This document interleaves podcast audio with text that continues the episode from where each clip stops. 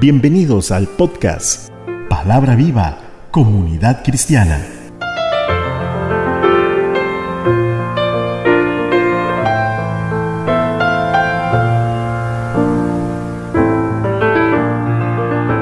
Saludamos afectuosamente a nuestros escuchas. Continuamos meditando en el libro de jueces hoy en el capítulo 9.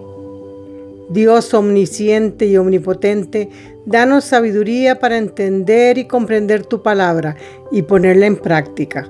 Así te lo pedimos en el nombre de Jesús. Amén. Hoy titulamos nuestro podcast en El poder que lleva a destrucción. La confusión producida después de la muerte de Gedeón. Creo conveniente leerles los últimos dos versículos del capítulo anterior, capítulo 8 del jueces para desarrollar el capítulo 9 y entenderlo de la mejor manera. Pero aconteció que cuando murió Gedeón, los hijos de Israel volvieron a prostituirse yendo tras los Baales y escogieron por Dios a Baal Berit. No se acordaron los hijos de Israel del Señor su Dios, que los había librado de todos los enemigos de su alrededor, ni se mostraron agradecidos con la casa de Jerobaal, o sea, el mismo Gedeón, conforme a todo el bien que él había hecho a Israel. La misma historia de siempre.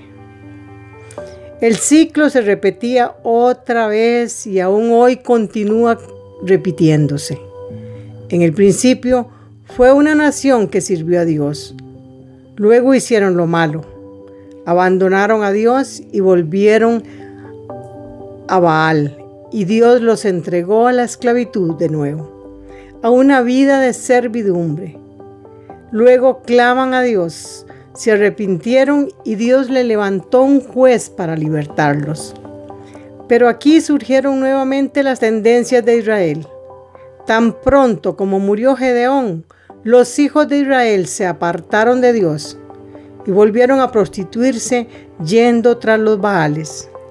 Esa fue la triste historia de Israel.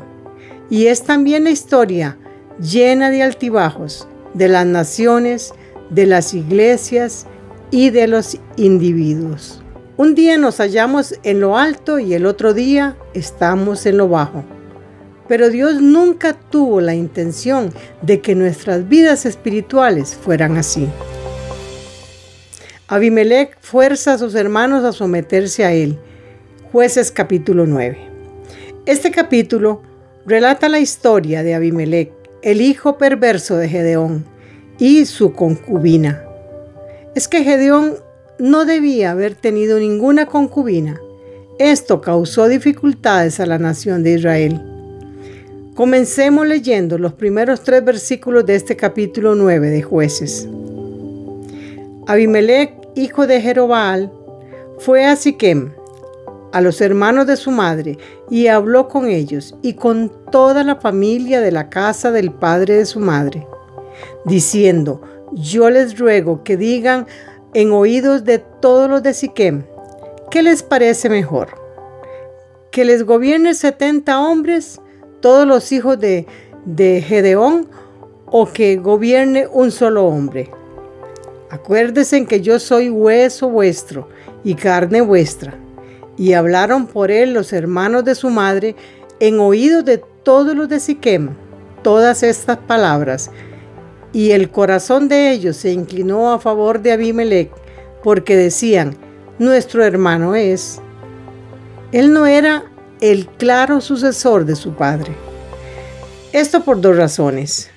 Dios no había establecido una monarquía hereditaria en Israel y habían 69 hijos de Gedeón, quienes también querrían suceder a su padre. Abimelech se había enterado de que la nación quería que Gedeón fuera rey y él como hijo quería entonces ser el rey. Lo que no recordó era que su padre había rechazado de plano tal proposición diciendo que el único rey de Israel era Jehová de los ejércitos. Para lograr gobernar a Israel cometió una serie de atrocidades como fue matar a sus 68 hermanos, de los que se salvó solo uno de ellos. Jotam, su hermano menor, un hecho atroz que no impidió que fuese nombrado rey, rey a Abimelech, y bajo apostasía gobernó por un periodo de tres años. Ellos tuvieron la clase de gobernante que se merecían. Cuando miramos al mundo actual, encontramos que este principio también se cumple hoy. Jotán, el único hijo de Gedeón que escapó de la masacre de la piedra en jueces capítulo 9, verso 7, reprende a los hermanos de Siquem, señalando que no han procedido con la verdad e, y la integridad al hacer rey a Abimelech y les anuncia la destrucción que vendrá sobre ellos por su mal proceder. Y mediante una parábola les anuncia el fin que les espera, que de manera resumida se los, se los digo así. Fueron una vez los árboles a elegir rey sobre sí. En la parábola contada por Jotam, los árboles dignos que eran como el olivo, la higuera y la vid, no quisieron ser reyes, pero la zarza indigna acordó ser el rey.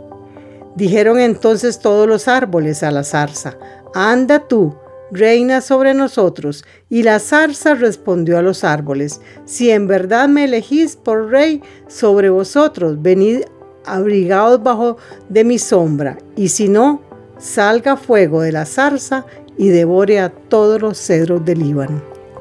Esta parábola se refería a su hermano Abimelech y la forma de su gobierno. La promesa de la zarza, abrigados bajo de mi sombra, tenía la intención de ser irónica y ridícula.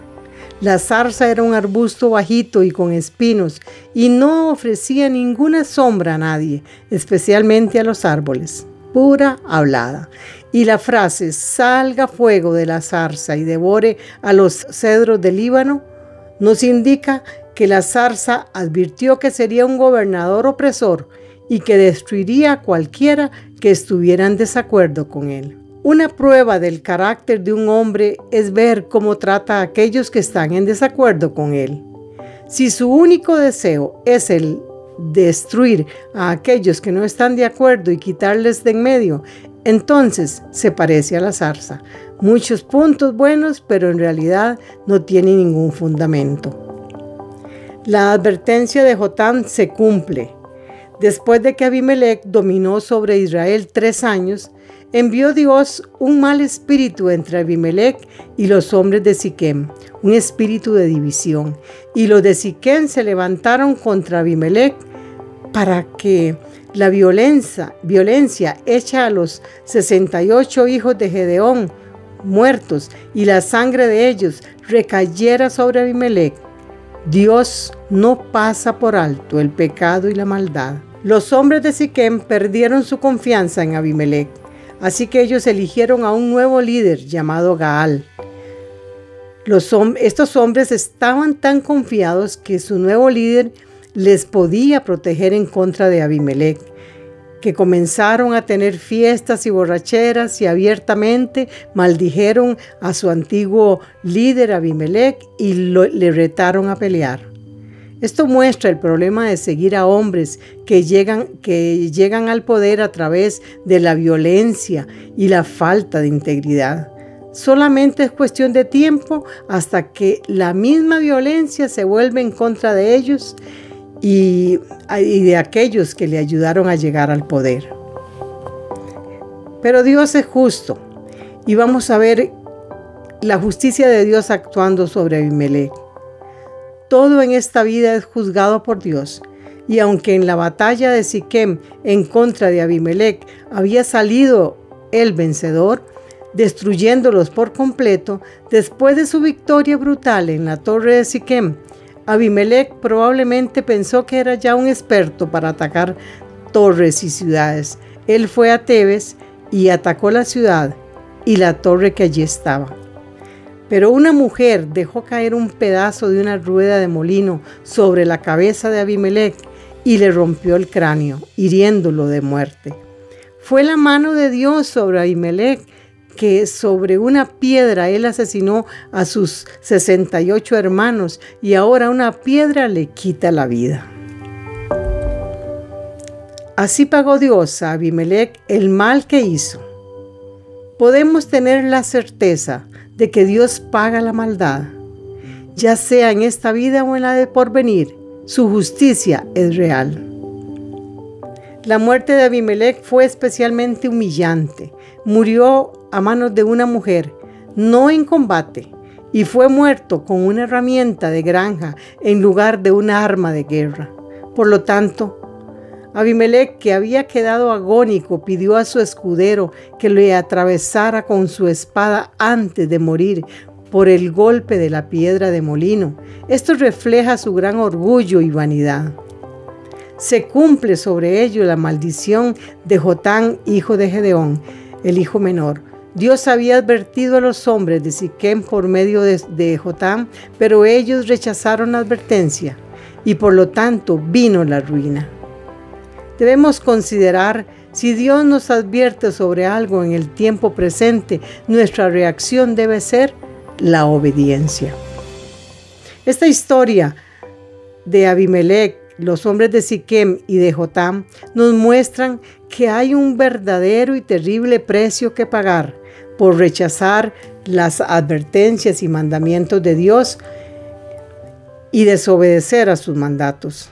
Cuando ambicionamos poder, riquezas y dominio, sabiendo que todo esto le pertenece solamente a Dios, nuestro Padre, el cual tiene la soberanía de poner y de quitar reyes y gobernantes. Podemos decir que nunca se obtienen las cosas con nuestra fuerza, engaños, manipulaciones ni estrategias humanas, porque al final tarde o temprano, como lo hemos visto en esta síntesis, Dios manifestará su justicia santa, pura y gloriosa. Cuando apoyamos proyectos, actividades o personas con principios que no son limpios, como lo hizo Siquem con Abimelech, siempre terminarán en violencias, guerras y destrucción. Por lo tanto, tenemos que hacerle honor a la verdad y la integridad aunque esto no sea de agrado para muchos en el mundo, por lo que debemos orar y luchar porque los principios y valores espirituales prevalezcan ante todo y que Dios sea el alfa y la omega, o sea, el principio y el fin de todas las cosas. Ha sido un gusto poder guiarles en esta síntesis de la palabra. Soy Cecilia Alpizar desde Santa María de Dota, San José, Costa Rica. Los bendigo en el nombre de Jesucristo y hasta el próximo episodio.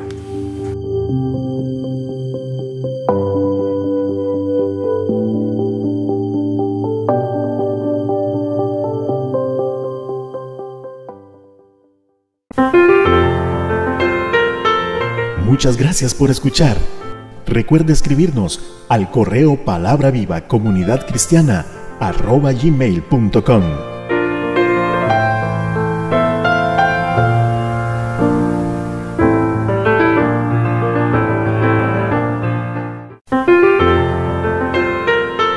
Palabra Viva, Comunidad Cristiana. Todos los derechos reservados.